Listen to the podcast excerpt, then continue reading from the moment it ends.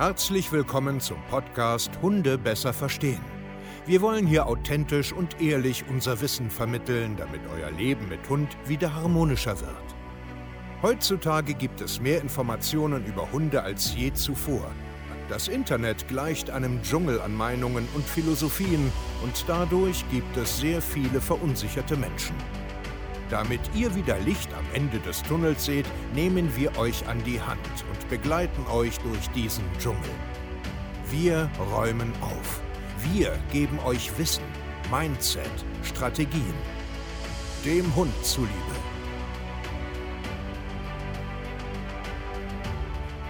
Hallöchen, ihr Lieben, und herzlich willkommen zu einer neuen Podcast-Folge Hunde besser verstehen, Wissen, Mindset und Strategien. Und ich freue mich, dass ihr heute wieder hier dabei seid, euch wieder mal einen Tagesimpuls holen wollt. Finde ich richtig, richtig gut. Und heute soll es um das Thema, ja, so ein bisschen Hormone, Stress und das Problem im Alltag gehen. Ich bin Steve Kaye, zertifizierter Hundetrainer und ihr wisst, ich coach mit meinem Team weltweit, online genauso wie live mit unseren Kunden zusammen, weil der eine oder andere das immer irgendwie nicht versteht. Vor Ort Hausbesuche bei uns äh, im Hundeparadies Harz quasi und natürlich 24-7 über alle möglichen WhatsApp, Zoom, Facebook und Co. So, und heute will ich ein bisschen wieder über das Thema Stress, also das ist allgegenwärtig, das ist nun mal das A und O im Alltag, dass wir Stress sehen, erkennen und ein Stück weit auch verstehen. Ich bin natürlich hier kein äh, wissenschaftlicher äh, Hundekanal oder auch nicht so der Trainer. Berufsbedingt beschäftige ich mich natürlich damit, ähm, kann das alles auch äh, nachvollziehen und weiß das auch und verstehe das alles auch. Aber ich bin eher so gestrickt, ich möchte es dir so einfach und verständlich wie möglich machen, damit du es auch einfach und verständlich kapierst und umsetzt und äh, am Ende des Tages nachhaltig auch dranbleibst. So ist unser ganzer äh, Ansatz hier. Ne? Ich will dich jetzt nicht mit, ich sag jetzt mal, jeden einzelnen Hormon, Neurotransmitter, Endorphine und weiß der Geier, wie sie alle heißen, wo das entsteht, neben Nierenrinde und präfrontaler Kortex und nein, damit möchte ich niemanden nerven. Ähm, das ist, wenn man richtig starkes Interesse dafür hat, gibt es dafür Lektüre, sicherlich auch andere Podcasts oder äh, Hundetrainer oder Hundewissenschaftler oder, oder, oder. Ähm, darum soll es gar nicht gehen. Sondern ich möchte einfach immer nur ein bisschen deutlich machen, wenn du einen alltagstauglichen Hund haben willst, deinen Hund ein bisschen besser verstehen willst, solltest du trotzdem einfach mal so grob verstanden haben, ähm, dass das eine ganz, ganz große Rolle spielt, dass man so ein bisschen Hormone und so weiter versteht. Und heute will ich mal ganz kurz da so ein bisschen reingehen. Ähm, was es da so gibt. Und ich möchte eigentlich nur auf ein paar bestimmte eingehen, zum Beispiel wie Cortisol, das sogenannte Stresshormon. Also das kommt, wenn dein Hund oder auch du irgendwie permanent und schlecht gestresst bist. Also Stress vielleicht auch nochmal kurz zu, zu definieren. Man hat so einen sogenannten Eu-Stress und Die-Stress. Also sagen wir es jetzt mal positiv, weil ich eine hohe Erwartungshaltung habe, weil ich freudig bin, am Durchdrehen bin, weil irgendwie was Cooles ist. Und der Die-Stress, weil ich mich irgendwie schlecht, viele, äh, schlecht fühle, körperlich stark herausgefordert wurde, obwohl ich gar nicht mehr kann, mental herausgefordert wurde, weil ich vielleicht einfach in schlechten Verhältnissen und bei schlechten Menschen und so lebe. Und ähm, das gibt es. Das kann man jetzt bewerten, wie man das möchte, aber es ist halt da. Aber grundsätzlich ist es immer erstmal Stress. Und Cortisol kommt halt, ne, wenn man sich den ganzen Tag kacke fühlt, um es jetzt mal so einfach zu sagen. Äh, und bei Cortisol ist halt immer so das Problem, das äh, gaukelt uns immer halt vor, ne, dass man immer mehr machen muss und oh, mein Hund ist so unruhig und so nervös, ich muss jetzt noch mehr auslassen, oh, was ist denn mit dem los? Wir müssen noch mehr spielen und sowas. Und das sind Sachen, die muss man gänzlich erstmal greifen. Das ist genauso, wenn ich mit meinem Hund äh, unreflektiert äh, spiele oder ihm permanent Aufmerksamkeit schenke, haben wir irgendwann das Problem Dopamin, Serotonin, dass einfach so eine Art Kreislauf wie Suchtverhalten entsteht. Das ist jetzt alles grob und oberflächlich hier in den Raum reingeschmissen, aber mehr brauchst du eigentlich auch gar nicht wissen.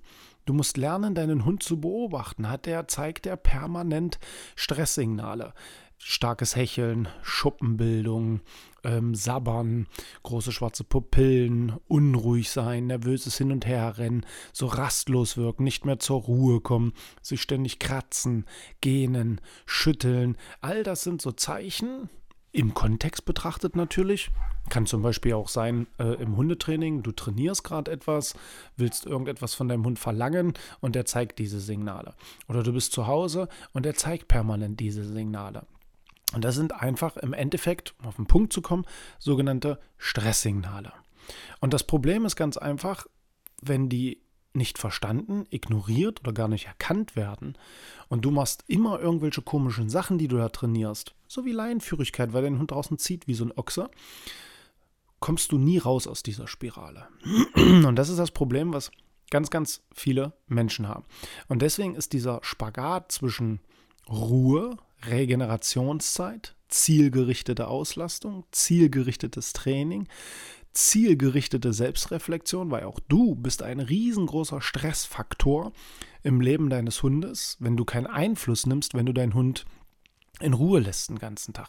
Wie oft ich das erlebe, dass die Menschen mit ihren Hunden so gar nichts machen, ihnen so viel Freiheit äh, wie möglich geben, ihnen ankommen lassen und dass das sehr viele Hunde stark stresst, weil sie einfach nicht wissen, wohin mit sich, weil sie nicht wissen, wo sie hingehören, weil sie nicht wissen, wie ähm, die Regeln und Grenzen hier in dem Alltag sind und sie das permanent selber suchen und stecken müssen und genauso auf Spaziergängen.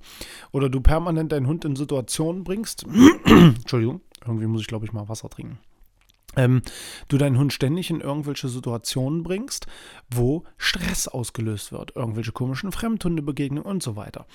Nur, was viele einfach nicht verstehen, ist, dass dieser Stress sehr schnell ausgelöst ist. In ein paar Sekunden kann ein Hund gestresst sein.